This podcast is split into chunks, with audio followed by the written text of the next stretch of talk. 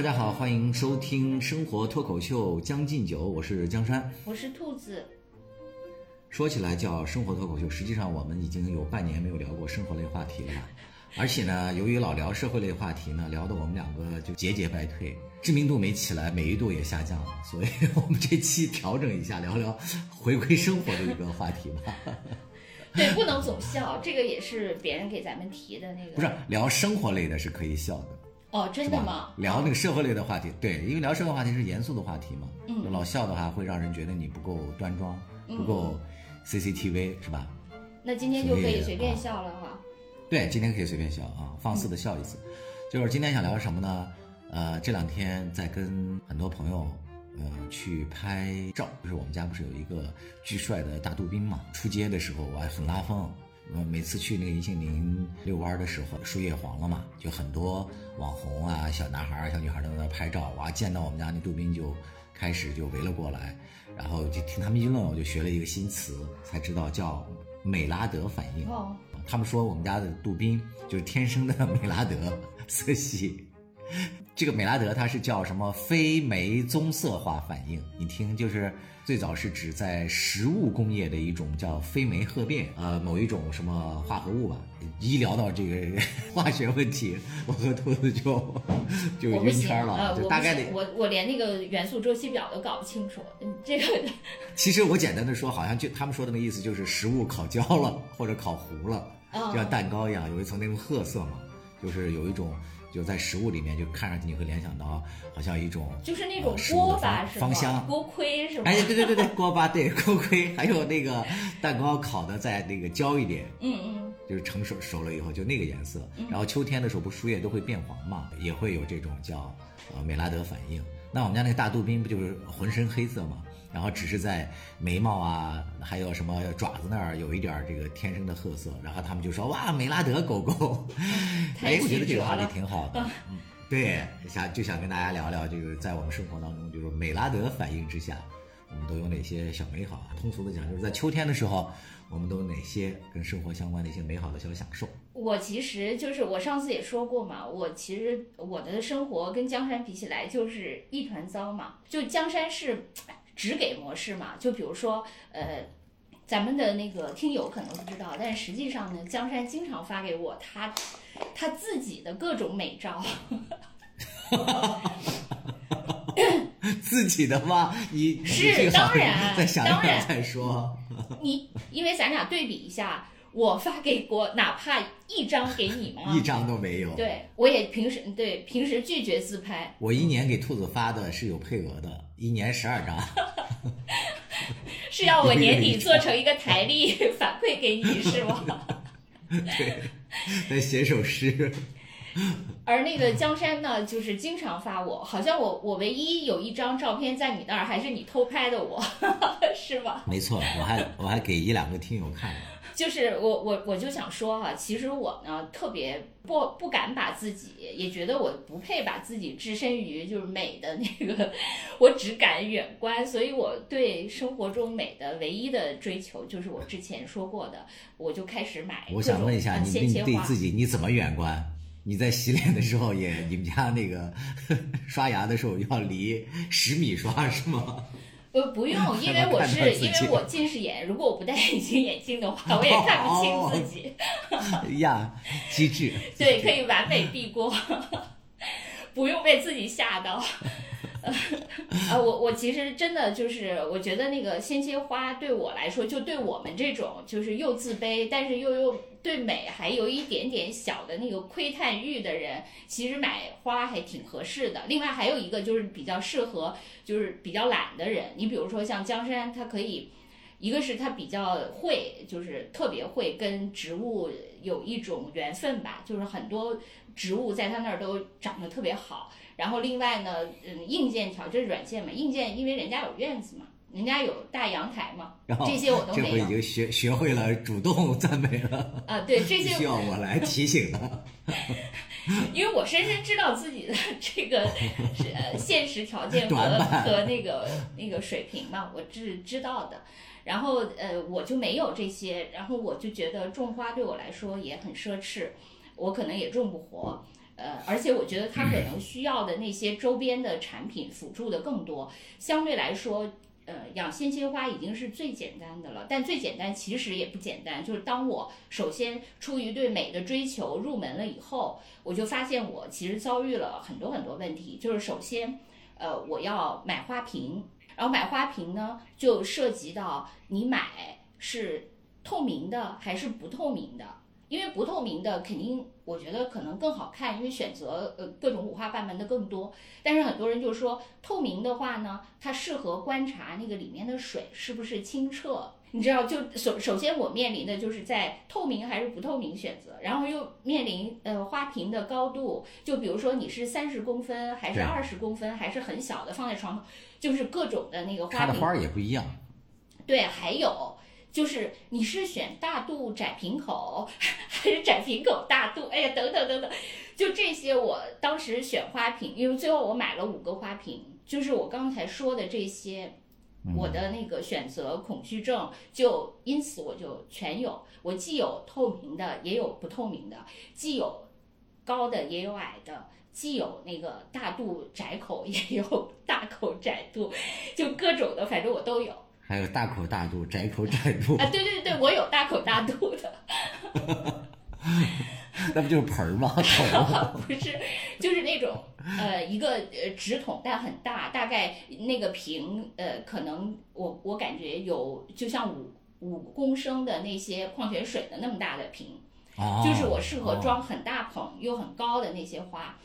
就如果我买了一个大量的，就是比较适合那个。就是首先这个花瓶的选择就很复杂。然后其次呢，就是你来了以后，其实开刚开始的时候我就什么都没有，就是水养。但是后来呢，我就随着进阶，就发现呢，关于水呢也有各种不同的选择。你比如说，你首先可以是就是普通的水，自来水；还有一个呢，就是你先接了，然后晾上什么一天一夜之类的那种那种水。然后还有一种是呃凉白开。就是说，你把那个水先煮沸了，然后再把它晾凉了，那一种就是等于一个杀菌的过程。然后还有一种就是纯净水，哦，然后还有一种就是矿泉水。我曾经看过那个 B 站上有一个 UP 主，他就把这些水全部都做实验，做了实验，对对对。然后他的那个结果好像就是呃，矿泉水和那个纯净水呃最好。呃，就是普通的水也还行，反而是这凉白开就是量那个反而不好。哦。然后这个是水，然后之后呢，就是水本身它其实也会浑浊，时间长了，如果你想让它不浑浊，包括你把那个，我想问一下，那个人做完实验之后，他的这个差距寿命啊，比如说那鲜切花的寿命有很明显的差距吗？呃，因为鲜切花它本身寿命就不是很长，比如说它一般就是七到十天嘛，如果夏天的话就更短了。呃，所以它呃这种就是嗯比较些微的，比如说它比它多活一天，呃，它的水在同样的天数下，呃，矿泉水还是清澈的，只是这这些微小的区别。但是因为它本身就是一个非常小的那么一个空间里在博弈嘛。所以就就会差的不是。那做这个实验的意义是什么呢？我就很抓狂。我对我们来说，那个鲜花多一天生命就还好嘛，对不对？你比如说你你能那个搞个那个四五天，还是七八天，那可能还是有点区别吧，对吧？因为它就是这，对，跟你们这个就是地栽的这个派 没有共同语言，我们只能是就我们是属于那个茶壶 里的世界，就在那儿小小的波动。我理解了，但但是绝不接受。你继续。然后这个是另外呢，就是水的问题。然后之后你为了保持这个水的这个清澈，你还得要杀菌的问题。就是杀菌，就是它也有几种，就是比如说你是倒那个八四消毒液，还是放那个二氧化是。按照我们的理解，这用八四消毒液不直接就是把这个植物给搞死了吗？不，它是就是非常非常少，就是一两滴那样的。啊啊啊！对，然后还有那个啥剂量。谈毒性 都是扯淡，嗯。然后另外就是还有就是二氧化氯，我是用的二氧化氯，因为我我觉得就是那个剂量什么一两滴我控制的不是特别好，我就按照那个二氧化氯，它是那种片剂嘛，就一片配多少升水那样的。嗯。然后还剩最后一个问题就是呃。营养剂的问题，营养剂也非常复杂，就是有什么玫瑰类的营养剂对，，好像我们在那个花市里买的时候，他一般都会给你送，就是你比如说买二两树头，他就给你送什么一小袋儿的那种袋儿装的，说让你回家加到水里，是吧？对，但是像像我可能不行，我现在呢大概是有五个花瓶，呃，我大概一周呃需要的这些，就拿玫瑰来说，因为因为有的花很大，有的花很小，这个不就不一定。我就拿玫瑰玫瑰来说，我大概一个礼拜，如果我想把我的瓶都插满，可能需要八十到一百支。嗯，所以呢，呃，对我来说那个八就十到一百只。对，所以对我来说，他送的那些都不够，所以就就还有那个囤积这些呃鲜花营养剂的问题。这个营养剂不是我就说了吗？又分成什么玫瑰的、百合的，还有什么哦绣球的，等等等等。然后，但但是像我这个，我因为我水平差，所以我就是用的通用型。哎，我想了解这方面有人做实验吗？就是鲜切花，在我的知识这个领域里算是一个盲区，我基本上很少会买这鲜切花。就是他们有没有人做对比？就是加不加这营养剂有区别吗？因为按照我的理解啊，就是我们养花的，就是花它一旦开了之后，反而我们是要停止给它再继续施加营养剂的，因为它一旦开了花之后，你再给它供的话，反而会加速那个花的衰败，这是我们原生态的理论。所以我不知道你们这个鲜切花为什么反而要加，是不是有保鲜剂的作用？对对对，它其实那个营养它不是为了剂促进它开？呃，其实营养啊剂它有几种作用吧，一种是虽然我前面已经用了所谓相对杀菌的，但实际上它的那些营养剂都是综合的，它中间也有一点杀菌的作用，然后因此保持它的水相对来说比较长的清澈。另外就是呃，它也会促开，嗯，因为嗯很多那个、哦，懂了。它因为有些买的都是那种花苞，对，因为你来的时候基本上都是花苞。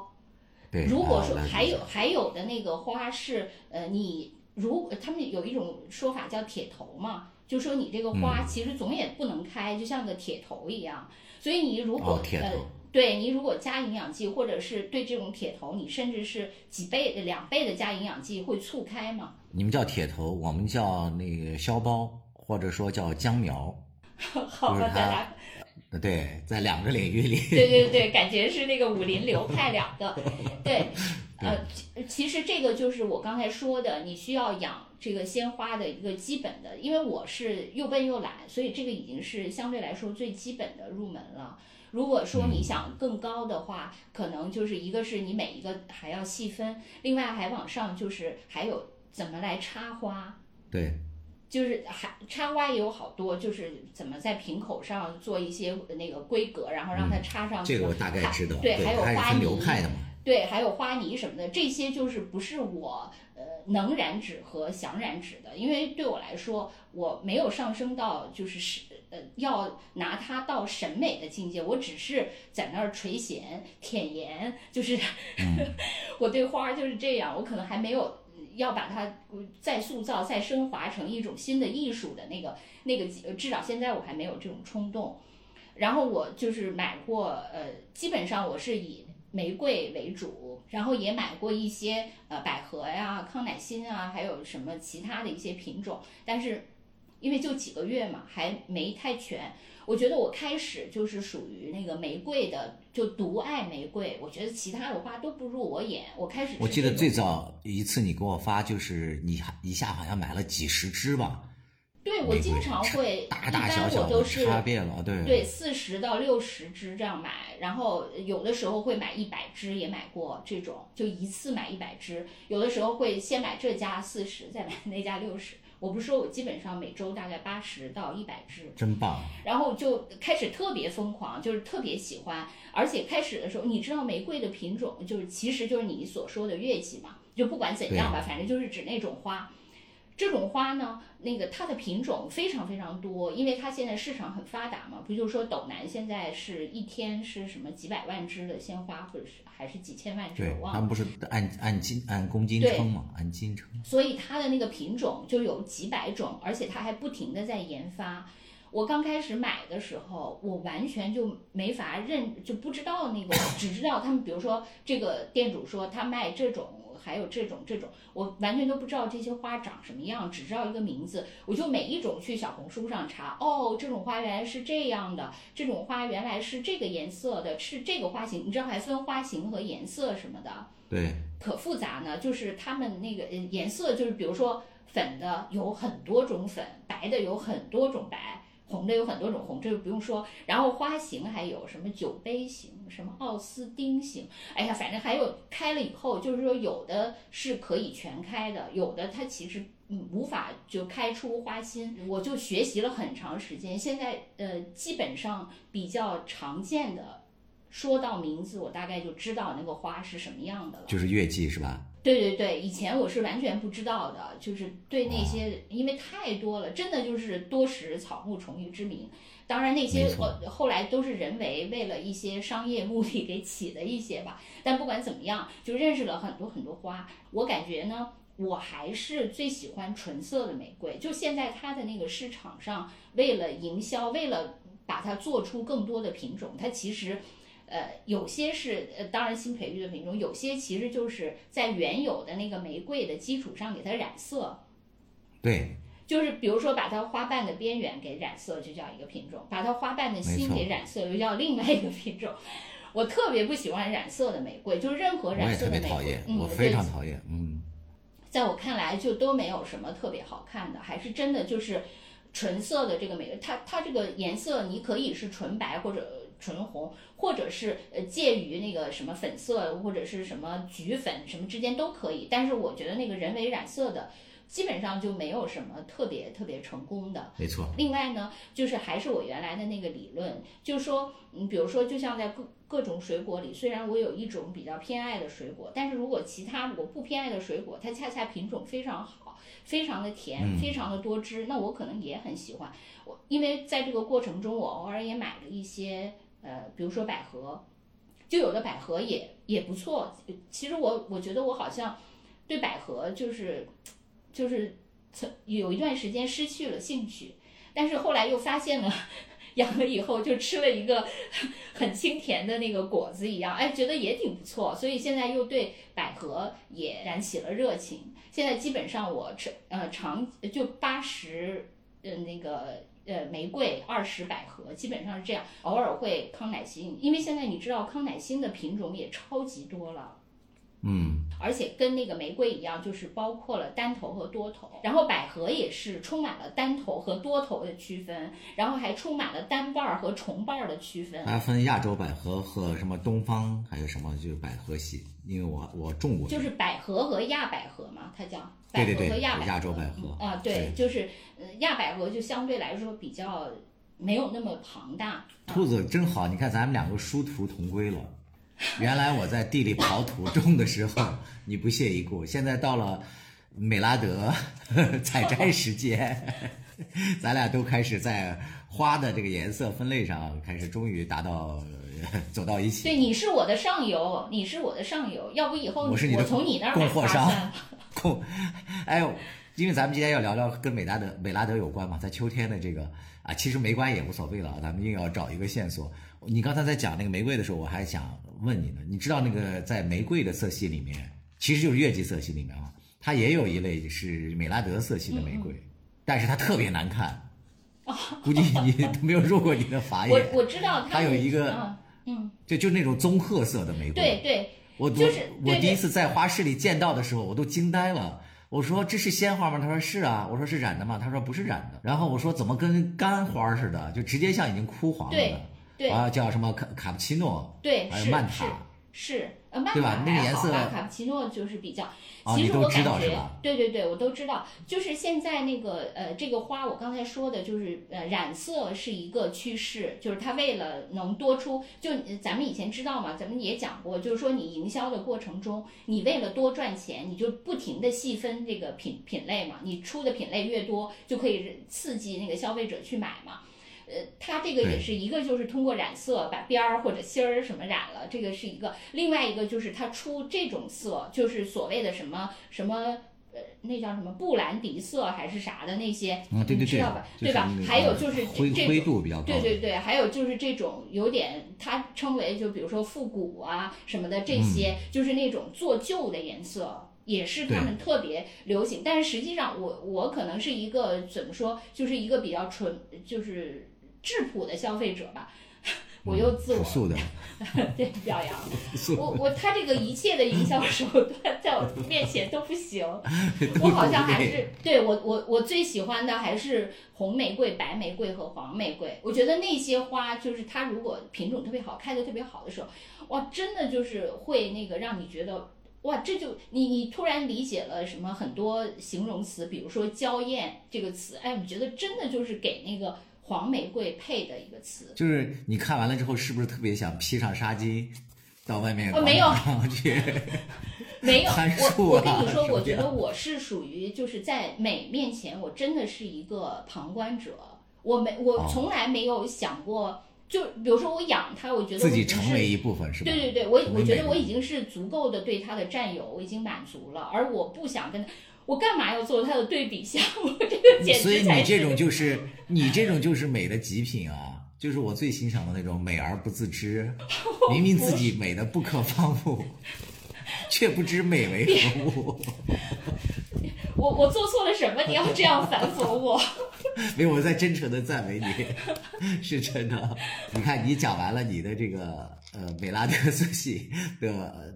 这个审美的这个购买的鲜花，我跟你比，那我就真的是土到掉渣了。我那天在园子里面就罢园嘛，去年咱们聊过这个话题，嗯嗯，因为我们这小区里又要来检查了，什么争创全国什么文明小区什么什么之类的，所以他要求我们把园子的那些枝枝蔓蔓啊什么东西都收了一下。我我就今年不是种的丝瓜和葫芦特别多嘛，他们就绞杀在一起，爬满了院子，到处都是，哇，摘下来了好多，得有七八十个葫芦吧。就堆在了一起。你之前不是就已经有几百个了吗？对，但有些由于你不管它或怎么样，可能路路过的邻居，他有些人管你要，他也就直接采摘了。还有一些他就什么风吹雨打就自己霉烂了，就是烂掉了。就啊，这次采摘的没有上百个，我觉得也就七八十个，大概。我你留给我的最周正的那个还在吗？还在，他不但在，他已经美拉德了。真的，他他是。它因为摘的比较早嘛，它真的就变成了那种焦褐色，就黄色的那种葫芦了。而且我留下的那些葫芦呢，我就大概摘下来了半个月。我从外面旅游回来，我一看，哎，怎么上面斑斑点点的，都好像人的脸上长了麻子一样，就很丑，堆在那里。然后我就上网去搜，然后才发现，原来那个葫芦啊，你让它天生美拉德是不太可能的，让它自己变美不行。这个葫芦呢，它还得。用他们那个网上就教你说用卡片，就咱们办的那种什么购物卡呀什么那种是最佳的。用那个卡片当工具，把它外面的一层薄薄的一层像塑料一样的那层皮给它去掉，去掉了之后，它才能够天然的变成那种，就是咱们在呃一些文玩市场见的卖的那种黄色呀、褐色啊那种泛着油光的。必须得这样才行。其实我我有我有一个特别简单的问题，就是这葫芦到底是有啥用啊？我对你那天就问我这个问题，我我给你拍了一堆，你就是说你都不知道葫芦是干嘛用的。对，是是切丝炒着吗？还是怎样？对，这个切丝炒着吃，这个是一种方式，这是最为质朴的了。但是后来因为这个葫芦它可能因为它的形状很奇怪嘛，我觉得葫芦这个东西啊，就是我种了之后我也才发现它真的很奇妙。我觉得很少在。呃，食品界里就天生的种的这个植物里面，能够见到一个这么奇妙的东西。它长出来之后，就像是不是人种出来的，不是从地里长出来的，而是有人半夜偷偷的跑到了你的园子里，给你用一个什么，对，给你捏了出来。我觉得就像圣诞老人每天烟囱里爬到了你家的院子里，给你捏上了一个个似的。他，我每次看到这个，我就有一个词就在脑海里，就真的叫巧夺天工。就那么周正，然后又那么端庄，又那么对称。人家不是说审美的时候，就是说在欣赏人的时候，说如果一个人他的左右是非常对称的，说相比较而言，这种人就不会太丑。我就觉得看葫芦也是，它就有这样这样的一种巧思啊，因为它是天然的，是你不可求的，嗯，所以你只能春天播种下希望，然后到秋天的时候，你看像好像有一点点。运气在等候着，你也不知道老天爷会给你送来一个什么东西，你就只能这样呃浇水施肥，默默的干着活，然后期待着秋天能够收获一个怎样的一种惊喜吧。知道了要去把那层刮掉之后，我就赶紧去院子里，真的是连夜。我看到了那个视频之后，我就去了院子里，然后在灯光下找了几个葫芦，然后进到家里，我就连夜给它刮。但是我当时没有找到卡片，因为现在家里头也很少会有那种卡嘛，我就拿了一个呃，就是刀一一把小刀的刀背在那儿刮。哎，刮完了之后，没想到还不错，而且刮完了之后就是油光锃亮的，非常好看。哎呀，我就非常亢奋，就一直在连夜刮。结果第二天早上起来一看，我的这个右手的食指就起了一个硕大的水泡，现在还在，我也没拉得了。但但是他那个按照网上说的，就是你把它刮完了之后，要把它再泡到碱水里，然后温水里泡个五分钟，然后再把它。拿出来，因为那个碱水和那个绿色的葫芦，它有一点什么反应嘛？反应完了之后，有助于保住它的那个颜色。嗯嗯。我现在大概刮出来了十几个，因为我手上已经起泡了嘛，也也刮不了 更多的。对，你可你可以问问咱们姐姐，这个是怎样的一个什么 酸碱反应，是吧？就是能把它固化住，是说它要在一个中和的状态下，酸碱平衡状态下才能固化，还是说它偏碱偏酸才能？是是，就是相对中和的，它更更利于它固化。我就想起来之前有几个特别周正的，我怕被人给摘走嘛，被邻居还小孩给拿走，我就在它还没有成熟的时候，我就有点迫不及待的把它摘下来了。放在那儿窗户那儿晾好了，然后后来我也是看了那个抖音的视频，才发现它的那个成熟是有周期的。你比如说你采的你过早，它还比较软嘛，然后你放在那儿风干的时候，它就会皱吧，或者是生霉，然后它有的就自己就溃烂了。在我觉得最巧的是，我不是给你承诺，还给你拍了照片，我说最周正的那个留给你吗？可能真的是有一种意念在作用吧。然后就是那个，他没有把皮剥掉，但是他撑住了，而且呢，他还变得自己就变得那个美拉德了。我觉得这简直是咱们友谊的象征。但是我现在有点后悔，应该在他还没有那个硬的时候，就是变得那个固化的时候，我就应该先刻上字，有小时候写的。哎，我觉得这个可以可以去拍卖了，这个属于天生就自己自我完成了进化，是吧？这个是上帝之手，没错，劈开了红海，就是 就是挺神奇的。因为那天就我姑姑不是也在这儿嘛，然后完跟他聊，我说：“哎呀，我说这个那个挺周正的，我说要把这个送给我的那个朋友，送给我的那个节目搭档什么的。”我姑姑说挺好的。然后我姑姑说：“那你能分得清吗？”我说：“分得清。”我说：“你看这个最周正。”然后那天我我我我发现了你都溃烂了之后，我就跟他讲，我说：“你看这都烂了的。”我说：“但是只有这个。”没有烂，然后姑姑觉得他是老北京人嘛，她就特别那个，就是惊讶的说：“哟，怎么那么神奇呀？”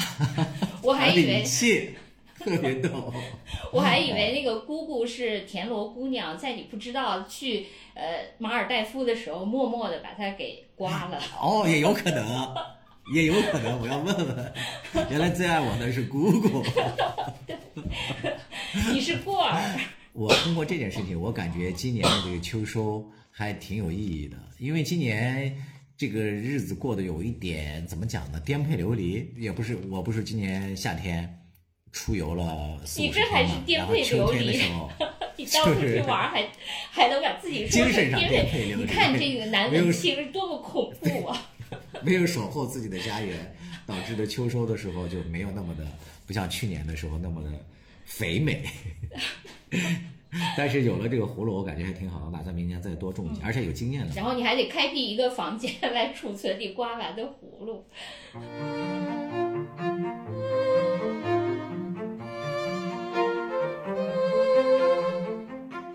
完了这个之后，我还想那个再讲一讲在食物储存方面，因为其实这个美拉德反应本身讲的就是。食物的这个反应嘛，就是兔子本身是喜欢烘焙的，或者曾经还烘焙过，是吧？其实你们的那个烘焙里面 最美拉德的不就是烤面包吗？我觉得它是全盘美拉德吧。你现在还烤吗？还烧烤吗？我现在的烤箱已经成了我那个放 勺和筷子的 那个消毒柜了。啊，真的吗？真的。就是别人问说 说家里头是买这个跑步机好，还是买那个什么卷腹机好？然后别人建议说买这个跑步机，说他衣服挂得多。对，确实是真的。我跟你说，我其实我当时，哎，我觉得对那个烘焙说，我觉得是我唯一被潮流裹挟的，也不能说唯一吧，就是为数不多的几次之一。其实从我的那个 本身来说，我是不太适合干这些特别麻烦，并且那个。你麻烦就是对于喜欢的人来说，他是能从麻烦中体会到乐趣的，而对我来说就只有麻烦。所以在那个过程中，我我以前讲过吧，我就是很不耐烦。我其实没有完美的烘焙过一次，就而且我烘焙的东西由于太过呃潦草，就是那个潦草是写在那个每一个美 美拉德上的。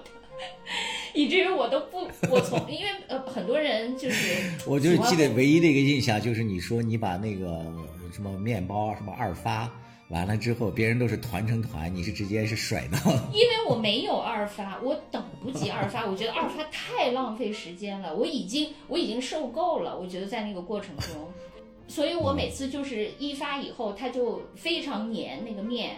就完全，我就我从来没有搞过，就是说所谓什么溜光水滑怎么着，对面我从来没有那样，就是没有得到过那样的境界，就每次都是一团，呃，就是张牙舞爪的那个面在那儿，然后我就非常不耐烦的把它，就像那个女娲 造人一样，把它咚咚咚弄上几个乱七八糟的那个泥点儿甩在那儿，然后就开始让他去美拉德。嗯，因此我的那个效果就极差，就是我我不是说写满了潦草，它成品以后也写满了潦草，因此我从来不把我做的东西分享给其他人，因为太丑了，别人马上能看出来我的那些不耐烦在里边嘛。但但吃起来味道还可以。对对对，所以后来我就很快就放弃了，嗯，吃起来还行，因为呃。因为我没有别的嘛，我就是放的各种的料都非常多，就比如说放的那个呃什么各种干果啊、葡萄干啊，就满了。啊，就是满满的诚意。对对，不是满满的诚意，对自己的。就就是满满的堆叠。我跟你说，最近那个在政治领域“堆叠”这个词特别流行。啊，来讲。他们特别喜欢说。堆叠善意，什么在那个从那个台湾大选到中美关系，特别喜欢说堆叠善意。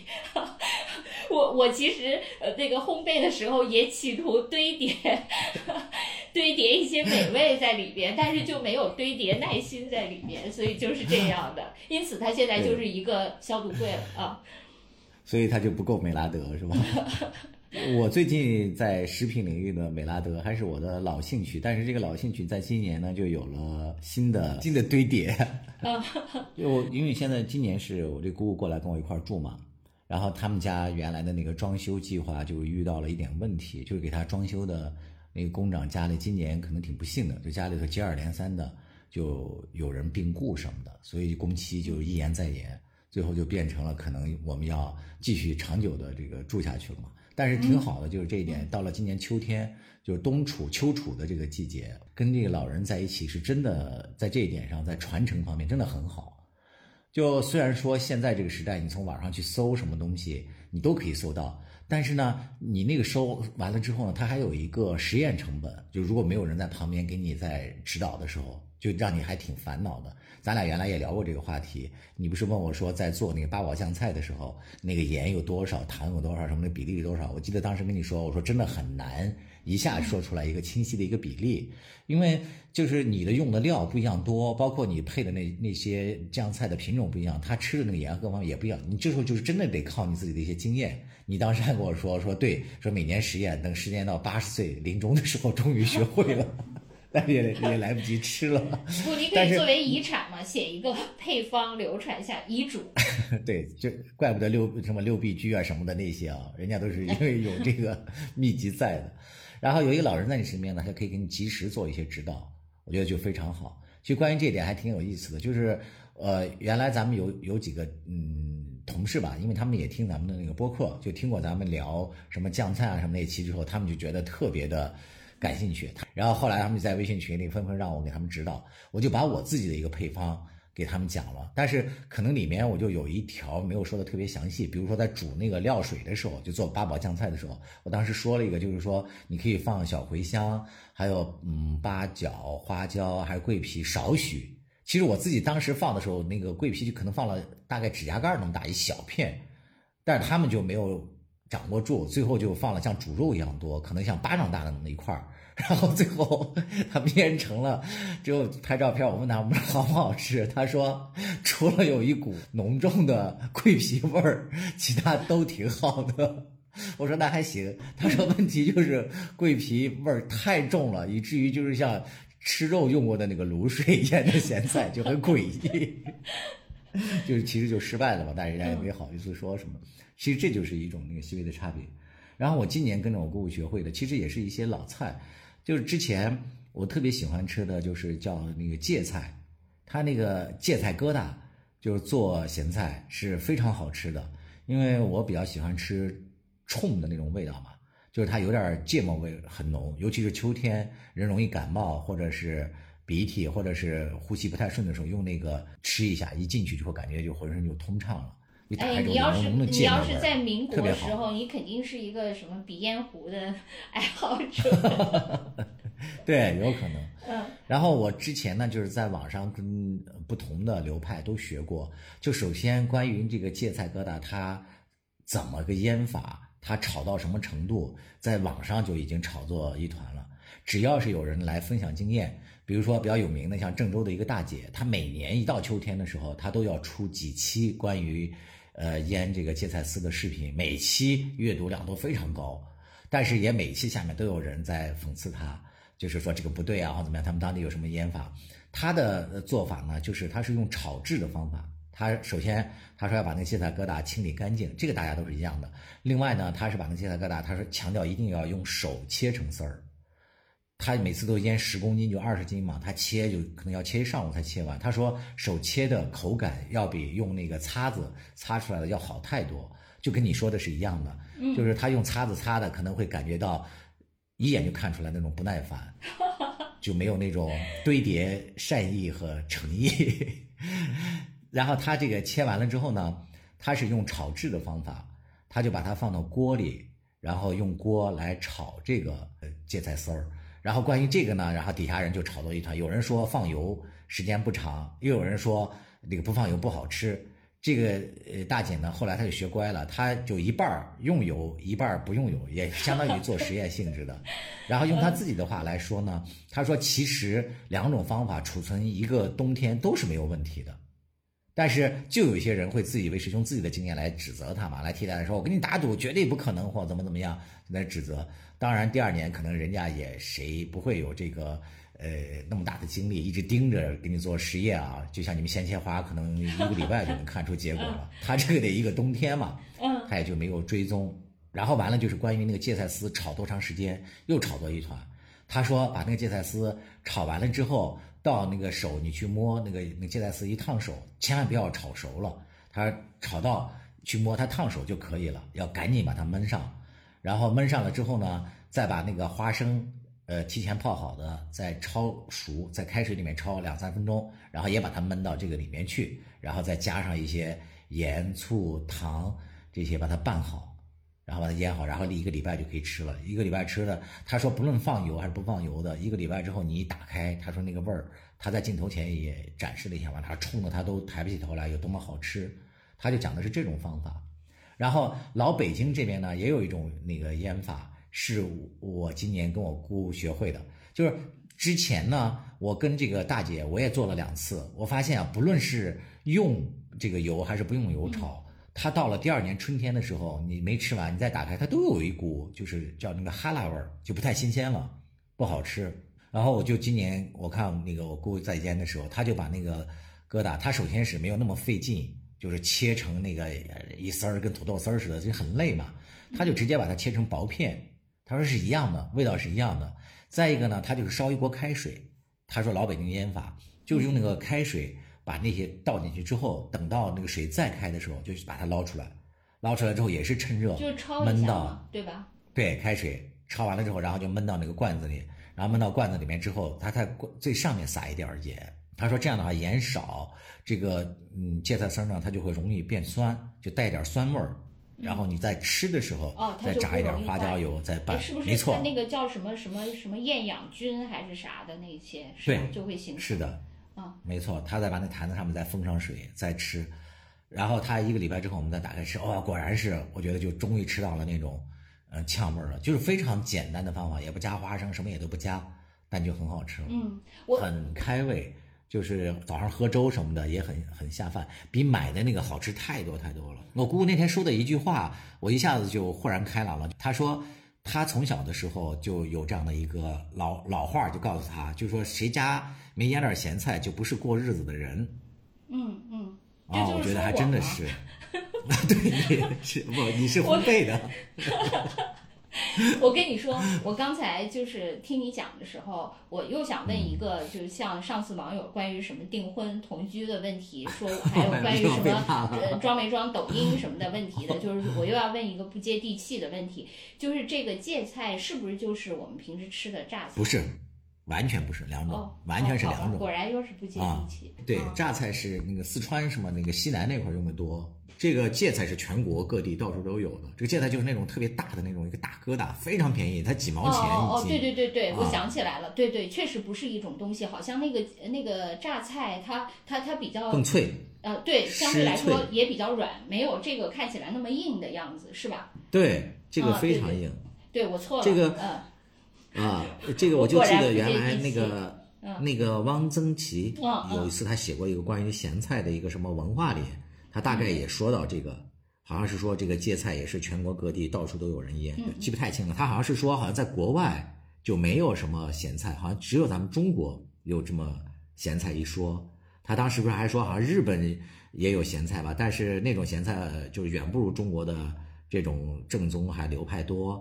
好像他还说了那个北呃保定吧，他说有什么一种咸菜，我还一直挺感兴趣的，我还想着什么时候我去保定要看。他说叫春不老，我一直不知道那个春不老是什么查一下呗，啊？对，我查一下，去查，是王能行，我去查一下。春不老，真的有这个词儿，我查一下 春不老萝卜，保定春不老，保定地方特产芥菜，哦，对对对，是是，嗯对我就当时看他这个，我觉得写的也挺好。对，他说保定有三宝：铁球、面酱、春不老。对，嗯铁球和面酱我没记住，我就觉得那个铁球和面酱都没兴趣，但是春不老听起来就挺美的。后来啊，他大概是说，他说你看他只吃过苏州的春不老，是用带英子的很小的萝萝卜腌制的，腌制成了之后小英子还是碧绿的。对对对。啊，还有周作人，他也说，周作人说他的家乡经常吃是咸极了的咸鱼和咸极了的咸菜。鲁迅风波里写的是蒸的乌黑的干菜。哦，对，鲁迅这个蒸的乌黑的干菜，不就是咱俩上次闹大笑话的那个吗？咱不说烟雪里红什么有机无机的，很多人说嗯快笑死了，说咱们俩居然连有机无机都搞不清。对呀、真的，你想连元素周期表都搞不清了，怎么能搞清这些呢？对呀、那个他们也搞不清，不只是咱俩。我跟你说，我其实听你的这个，我就是觉得，呃，就是那种会吃的人，或者说进而上升成会生活的人，就是他在吃上就可以，就真的这个世界就是一个全息的，在吃上就可以体现出来。就比如说，就像你和我，我觉得真的是过着两种不同的生活。就说，比如说你对呃那些呃。就是蔬菜，首先你对它新鲜，比如说什么凉拌、什么生吃什么的，我觉得你挺有兴趣的。另外，你对这些菜的深加工，就是什么如何腌呐、什么如何泡啊，如何发生反应，如何发酵什么的，都非常有兴趣。对，都非常有兴趣，就是对这个食物的两头。当然，中间对你来说就是基本操作，但对我来说就只有中间。就其实我呢，呃，比如说平时我很少吃，就比如说凉拌的什么和比如说腌制的什么，就这两头我都非常少吃。我吃的就是最简单的，把东西做熟，熟的食熟食，就是嗯食物加热。对我，那天我咱俩在聊天儿，然后我说你在干嘛？你说你在做饭，我特别惊讶。我当时我说你做什么？你说炖牛腩。对，哇，我觉得这好高级啊！突然就感觉一个十指不沾阳春水的一个都市白领，然后那个丽人，office lady，然后突然去厨房炖牛腩，哎呀，我跟你说，我我觉得这个呃，这个才是日常的基本。还有我，就比如说前一阵儿不是对预制菜有特别多的讨伐什么的，但实际上对嗯我来说，我的我的那个冰箱里常年有很多预制菜。都是预制菜是吧？对，真的假的？啊、就是比如说，呃，他用热水什么煮十分钟，或者是嗯空气炸锅什么七八分钟，嗯就可以的那些，我有很多。嗯，我觉得这个恰恰体就是不会生活，就是说你吃，就我刚才说的，你吃那个食物加工的两种，就是初级和深度的，才是最会生活的。因为初级的你能知道那个东西的新鲜度，而那个深度的你能知道那些细微的差距，那些味道上的嗯那种非常微妙的感觉，那个才是会吃，就是把食物吃到了精华，而且那些方法一定是会吃的流传下来才能。如果就像我，就是没人传承给我，呃，这些什么东西新鲜，什么东西怎么哦细微的加工会有不同，我就只能吃把这个东西做熟这一点。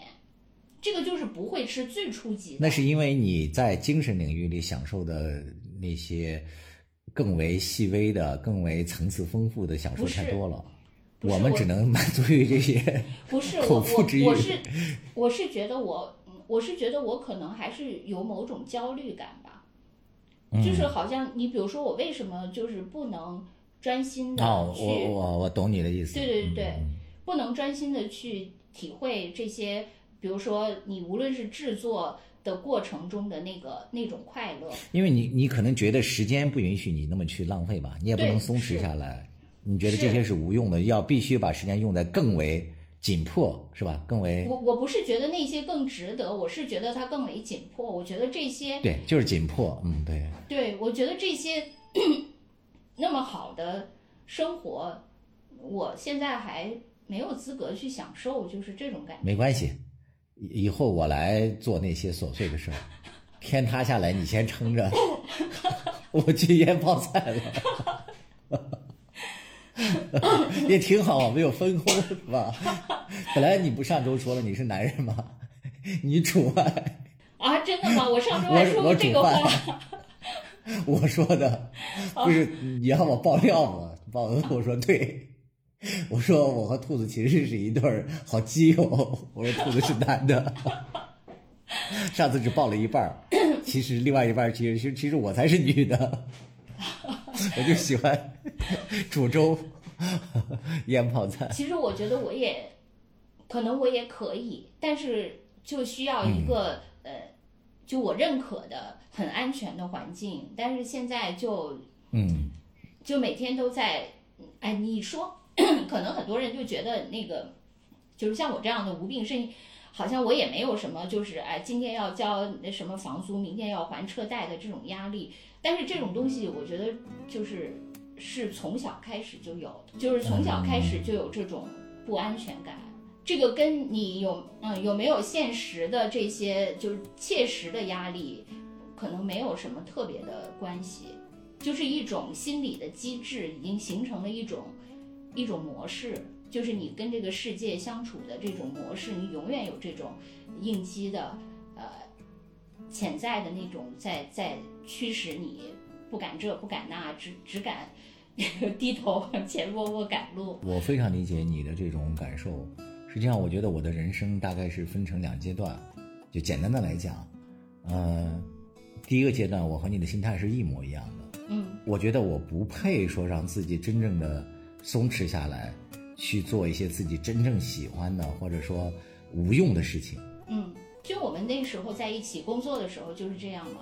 这个节点就是我生这场大病，嗯，是中间是个转折嘛，就是我实在是绷不住了，我就说老师自己就碎了嘛，因为你我可能没有你这么强的这种意志力吧，就是人家说的你内核不是因为比较稳，因为我觉得你可能当时背负的比我多，就是、就是说虽然咱俩都是 那个人生如逆旅，我亦是行人哈，咱俩都是那个在路上匆匆赶路的人，但是因为我呢，可能只需要负担我自己及我爸妈这个，就这这些小负担吧，呃，但你可能就是要负担的更多，因为要负担的更多，可能你需要的也更多，因此你就。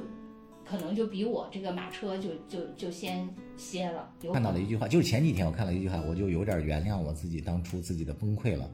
呃，一个人在遇到一件事儿，在一个领方向遇到一件大的挫折，大部分人是可以扛过去的。但是这个事情平方了，就是他在两个方向遇到了两个大的挫折。他说，呃，六成的人是扛不住的。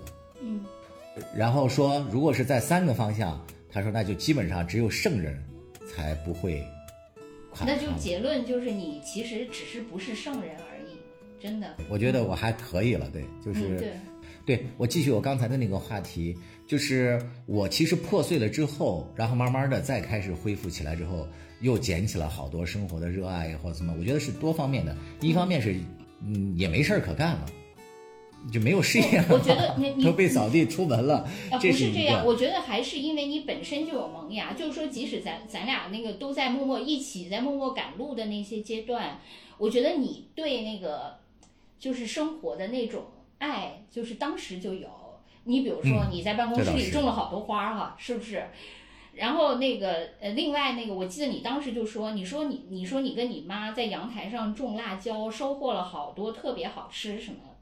对，是。就是你当时对那些的呃生活的那些惊喜啊，对对对，你当时就有，而我那个就是一直决胜气质嘛，我把我自己说的太高，就是说我一直很麻木对这些。就比如说我，呃，其实我现在跟我同事也是会有这种感觉，就他们会觉得，因为香港人很爱吃嘛，他们会觉得哇，他买了一块什么雪花牛肉，觉得哇，怎么怎么怎么好吃？呃，他去一个店买了一个什么泰国的什么米饼，啊，我他觉得太美了，简直我要他他昨天还给我发短信，我那个同事说说太好吃了，好吃到我想喊妈。所以就找你了是吗？没有，他在群里说的，哦哦，还好。就是他们就是会这样，而我对这些我就是觉得哦还好还好还可以，就是好吃的对我来说就是不好吃和还可以而已。可能人和的这个人的差异还是挺挺明显的。可能我觉得我的那个呃感官就是属于半闭合的，嗯，或者说嗯他们不是说，嗯比如说我我感觉人可能真的是有那个触角什么绒毛体在那儿，那个我那些可能已经都退化了，那些绒毛估计都剥落了，没有，而像。我我，比如说像我这个同事，他就是属于那个所有的那个绒毛都在那儿机警的对着整个的世界 感触好，但是你知道这种他也会感触坏的，就比如说我这个同事，他如果觉得什么东西不好，他的那个反应也是跟他觉得好是一样的，他极其容易过敏。他到什么程度而且我觉得他们是一个家族，都特别容易过敏。你知道我这个同事，他过敏的是芋头和茄子。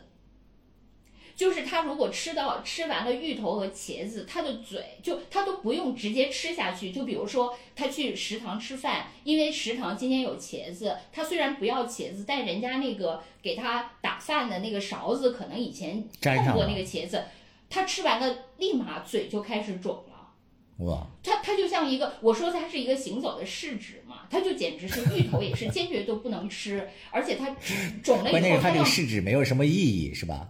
他如果能检测点别的还行，他只是检测出来了含芋头和土豆肉？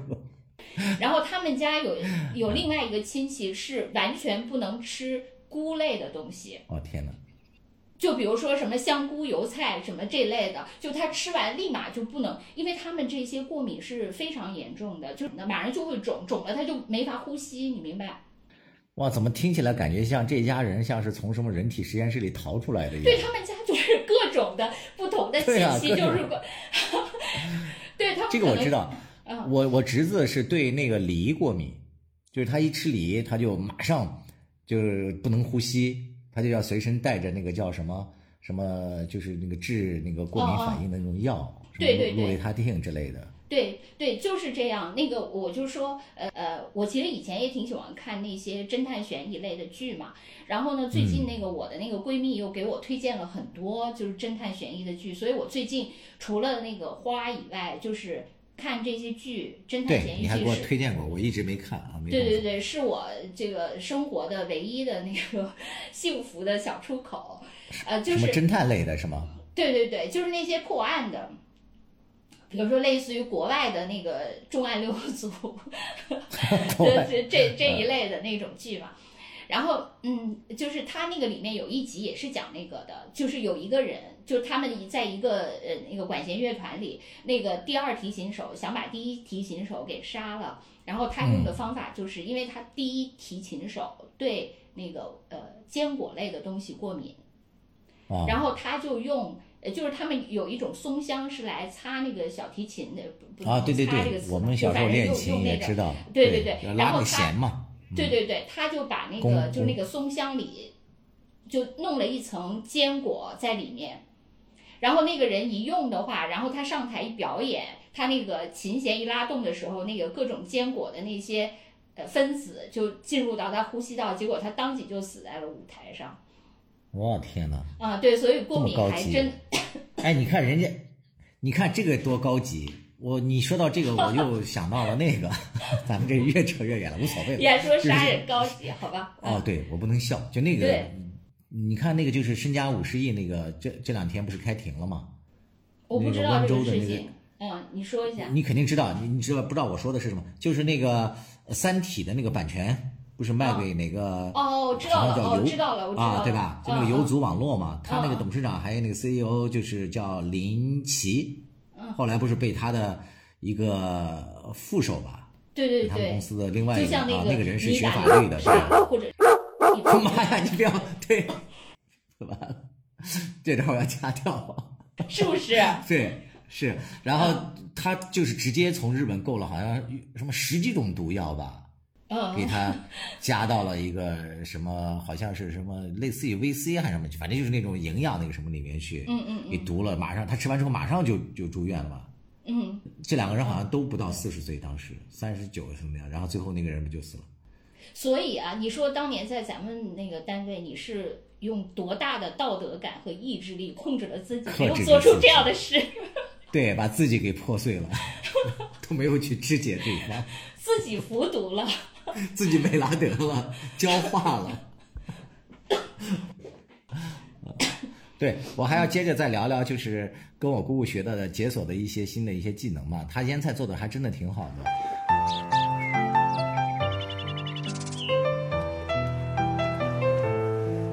嗯，我我现在在我这边不是种了一些韭菜嘛，春天的时候那些韭菜就长势不太好，我就在网上就急于求成，就又呃网购了不少的那个韭菜根儿来了，然后种上之后，结果到呃夏天和秋天的时候就真的大丰收。我把那个哎种在花盆的我就放到感觉二楼啊，你这个韭菜是不是属于跟那个大 A 是正相关啊？A 股啊，大 A。你那个不是在夏秋之际涨势很好吗？这个不是跟股市正相关吗？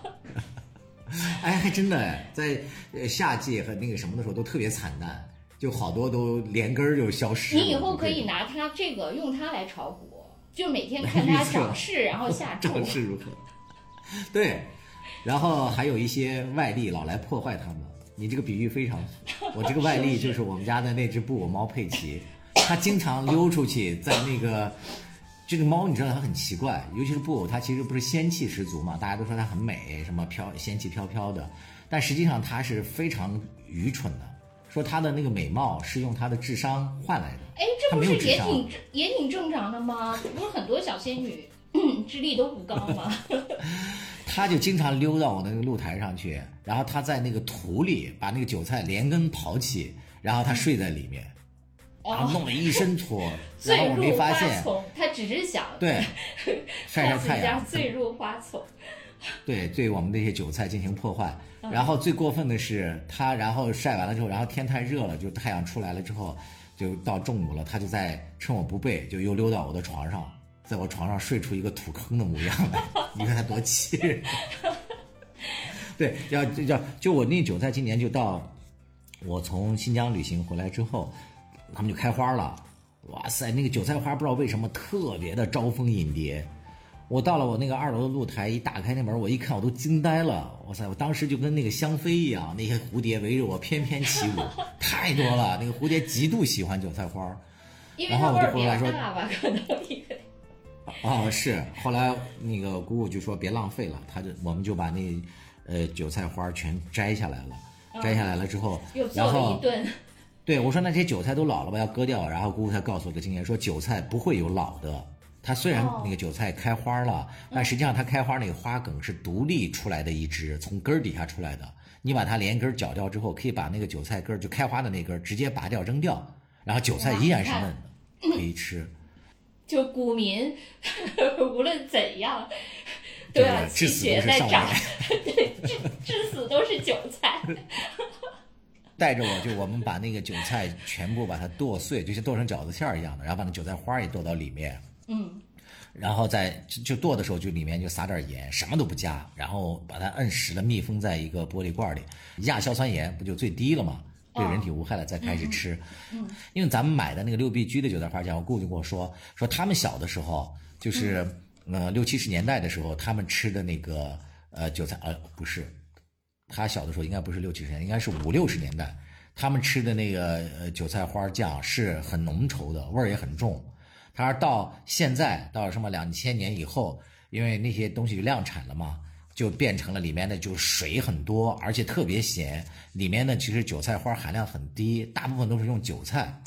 他说所有的韭菜花酱其实就是市场上卖的都是用韭菜和韭菜花兑的。他说韭菜花的比例是非常少的，所以你吃起来之后就根本就不香。它因为那韭菜花儿和韭菜它。那个味道还是有差别。对，就是这个还是可以嘛，因为他们着急割韭菜嘛，等不了韭菜花了。对，都等不到了，老头儿没有能力开花就没了，就夭折了。嗯，所以我现在感觉就是有老人在你身边，你虽然自己不是特别自由啊，你比如像临时啊那个啥一下是吧？停车，停车，嗯。对，姑姑听力还。我要下车，我还是个孩子。行，我先来聊聊会儿。但真的是在这生活这一方面挺好，我现在感觉相处的就挺温馨的。我就感觉你 你的生活虽然说食色性也，但是食色难两全。现在你要开车了吗？我只是评论一下。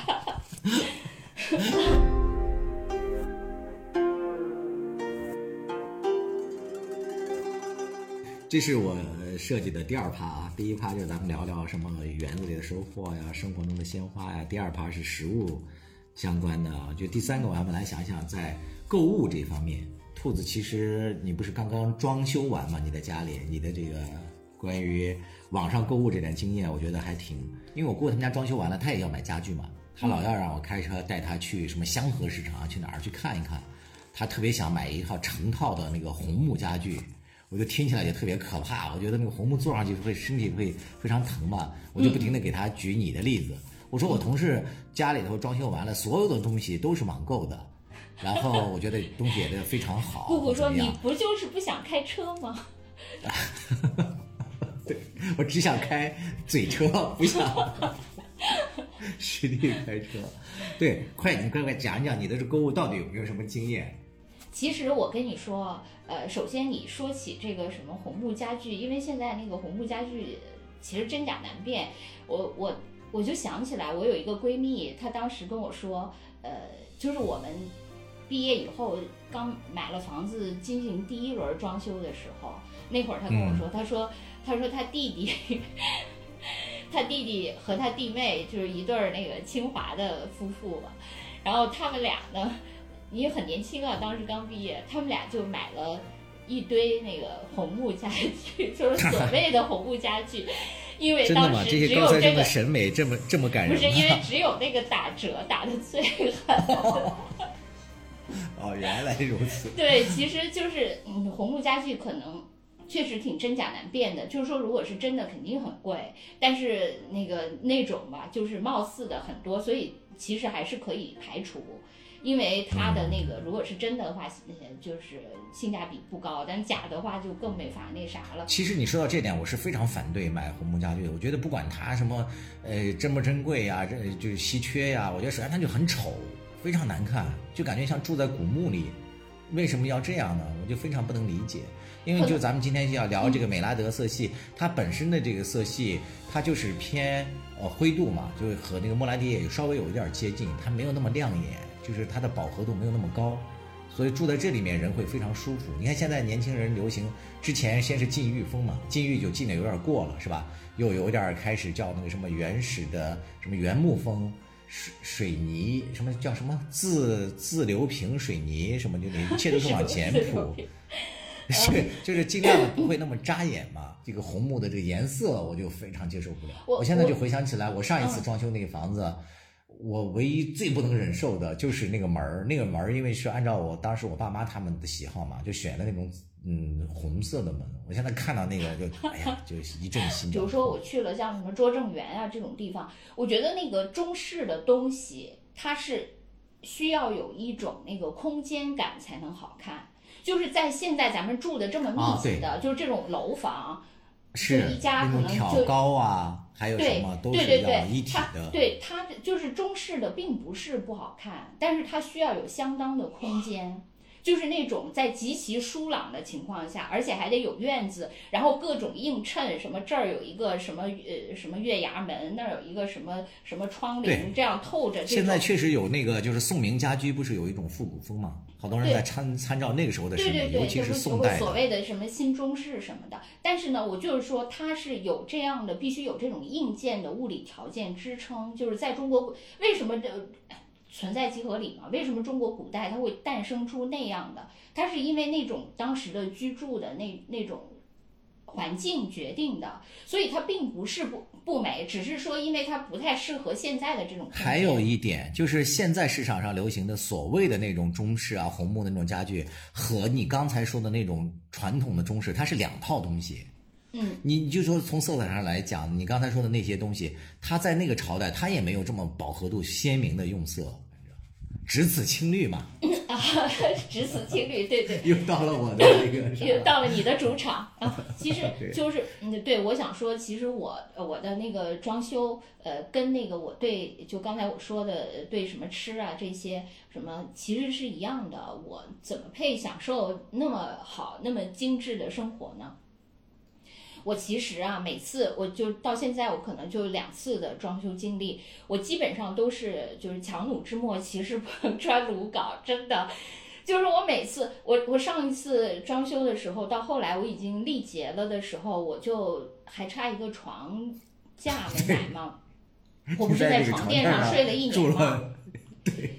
其实这次我也挺惊人的。对，这次我一样是这样的。虽然说我这次就是最后咬了咬牙，床当时买全了，但是我 当时你知道，我当时搬进来的时候，我除了定制家具，那因为那些柜子是是固定的，除此之外，我的家具只有床。不过你说到这点，我觉得兔兔子有一点特别不好，就是就像我特别愿意把我的生活分享给你。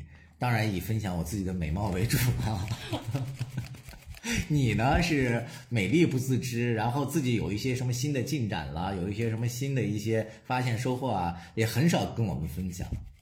就比如说你这个家装修完了，我们特别想看，非常想看，然后一张照片也没有，看到的只有你网购的一些鲜花呀或者什么的，就只有这些，完全没有那个案例。因为。因为不是，因为确实没有什么。你比如说，我现在此时此刻确实没有什么，这不是还有个床吗？刚才你都说了。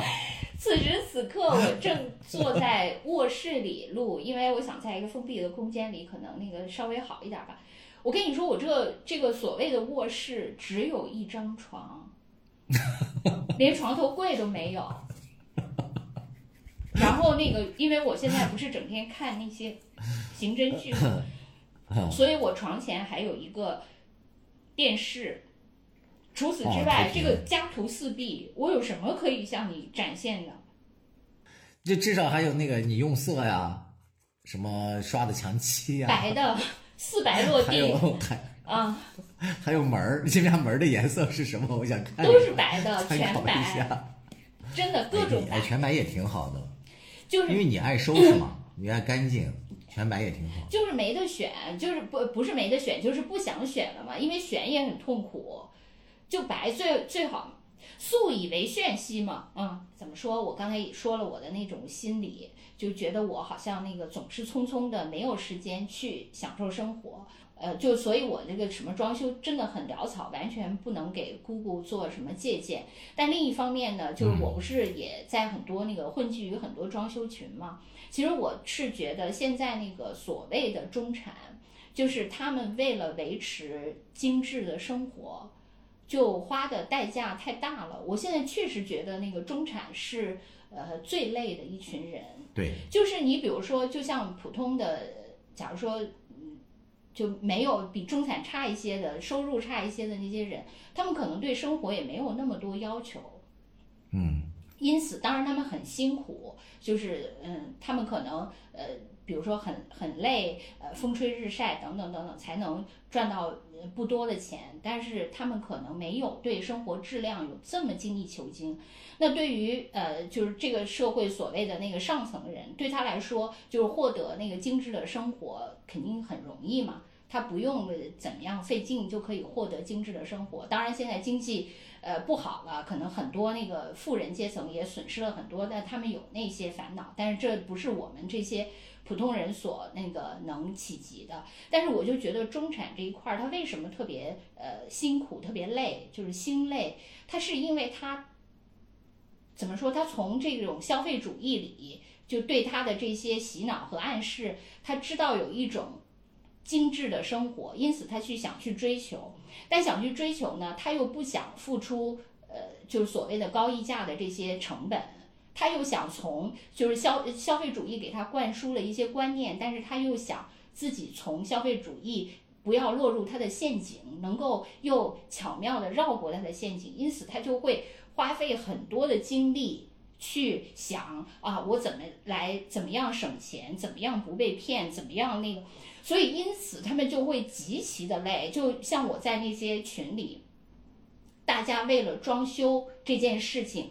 怎么样做到一个精致的，比如说什么法式风，然后呢，你法式风要什么样的什么门，什么样的帘，什么样的窗，什么样的漆，然后每一个他们都要去找一个呃质量又好又相对来说价格不高的那些途径，然后就互相打听你有什么，你哪个师傅靠谱，然后之后在那个过程中又跟那个各种装修的人博弈，商家博弈，然后好多，比如说呃还还有很多人他们特别喜欢那个呃就是人字形的那个地板，但是人字地板铺起来很贵，就相对来说比一般的地板，他们就自己去铺，非常非常辛苦。所以我就觉得那个就是很多中产，就是他为了达到就是别人灌输给他的那个精致的生活，他就太辛苦太累了。对，我就是因为看到他们那样以后，我就觉得哎呀算了，我就是过着这样潦草的生活也挺好的。我就因此我就放，你说我有什么可分享你的？就是我只能分享你一片潦草。一片那个这个作业大概写了个七十分，我就搁笔了。虽然我没交卷儿，但是我就想，哎，算了，我先先那个去睡一会儿，回来再接着写剩下的二三十。因为我就看他们，我觉得好累，他们，我不要那太好了，样我没精力。我不用开车陪姑姑去了，我姑一块儿退赛。但是，但是也许啊，就是说，也许我将来退休了，我可能就想，我有足够的时间，我要呃完全按照我自己的心意去生活，有可能。但我现在还没有没没有这种没有这种资本我。觉得兔子你还是挺清醒的。你你把你把你自己定义是中产吗？如果从哎对，很多人说中产实际上是一个伪概念嘛，之前我就看到过这种说法。嗯，对，他们就是说，因为这个世界上只是分成资产阶级和无产阶级，就是后来中产这个这个想法是被塑造出来的，但是实际上呢，中产呢，它并不拥有产，嗯，就是它的产甚至可以瞬间就没有。因为它本身，它比如说它跟呃资产阶级相比，资产阶级比如说它有一个工厂，它有一些什么呃各种那个资源，有公司什么的。其实所谓的中产，它这些它都没有，就是它所有的，比如说什么什么房子、股票，可能瞬间也就化为泡影了。对，就中产它累的一个原因就是它阶层跌落还是很快的。对呀、而且它又被灌输了很多没错，生活方式我。觉得你不能是简单的中产吧，在我心中，我觉得兔子就是，我感觉兔子算精英。他们说区别是什么？就是所谓的中产和精英，就是中产是知其然，但不知其所以然。但是相对的精英或者比较清醒的一类人，他是知其然也知其所以然。就像你刚才啊分析的那些，没有啊，我感觉精英你和中是能跳脱产都是出来的用来讽刺别人的词。原来你不上套啊！我本来想让你欣然接受这个，然后再把你架起来。我不捧杀你可能，我就像你，嗯兔子主持节目的风格，我已经基本上 get 到了，就是先把我捧得很高，然后抬高别人对我的预设，然后降低大家对他的预设，然后在暗中杀个回马枪，发现其实真正精英和红花是兔子。不是哦真的啊，是没有我，你不能说我 就是，我已经识破了不你，我没有捧杀你，因为你就想吧，假你以后对我所有赞美我都不接受。因为你就想，假如说我自己在下面把你捧得贼高，然后最后你摔下来，不是还把我砸了吗？我怎么可能呢？？你还有别的山呢？没有，只有江随时山。随时就可以跳脱了。你说，你说，就像那个孙悟空怎么能逃出如来佛的手心？我这个野兔怎么能逃出这片江山呢？这片五指山。我马上要去嗯海南了，要去五指山了，去那边啊，再干点事情吧，有也顺便再休息一下。什么呀？我我我我就 是预告一下，那个江山可能要出山了，对对对，是吧？那个叫什么来着？什么千锤什么百炼出深山，是不是？啊，是怎么说来着？石灰记对呀、你真的，你现在就是要千锤百炼出深山了。是于谦儿是吧？什么于谦儿啊？你不要，你看，你看是于谦，但是你不能把人家念成于谦儿，人家于谦儿就变别的了。你看别人又又开始说了，你们怎么可以这样对待这些，是吧？就曾经那个的，那我不管。不行，真的，咱们被人骂到的现在是。不是已经被别人就烈火焚烧若等闲嘛？不随便烧。不，这这这个诗不适合粉身碎骨浑不怕，要留清白在这这个，所以这个诗后来我看了以后就觉得不太适合你，因为你这次不是为了出来 牺牲的，我是要美拉德的，你是要出来开我其车实是成的。熟了，对，我是要让我自己的人生那个啥的变得更为完善和丰满的。我我觉我还是真的，我就是挺喜欢你那个赶紧出来的，因为我觉得你确实已经修炼的够久的了。你你你之前大概五六七八年吧，就是用来你觉得我现在够够美拉德了吗？其实美拉德不就是成熟了吗？大概是这个意思？我我是你看咱们今天聊的，我我是觉无得无论是什么泡菜、酱菜，到了时间，还有那个什么呃葫芦，也是有时间的味道在里面了，它就会变成很美的颜色。就是说你这个你觉得我现你这在在我的个芥菜疙瘩够美了吗？这个芥菜疙瘩应该出来了。是吧？已经够了，对可以了。因为我我是我是觉得你过去在你的那个小罐子里已经品味了好多滋味生活的美味，你也应该出来带着我们这些芥菜疙瘩一起往前走走。如果我是芥菜疙瘩兔子，你把你比作另外一个，那你就是九蒸九晒的雪里红，我韭菜花也行梅，干菜，梅干菜。真的，我跟你说，你这个芥菜疙瘩该上市了。我我确实接下来以后就不录节目了，今天就明白了。真的吗？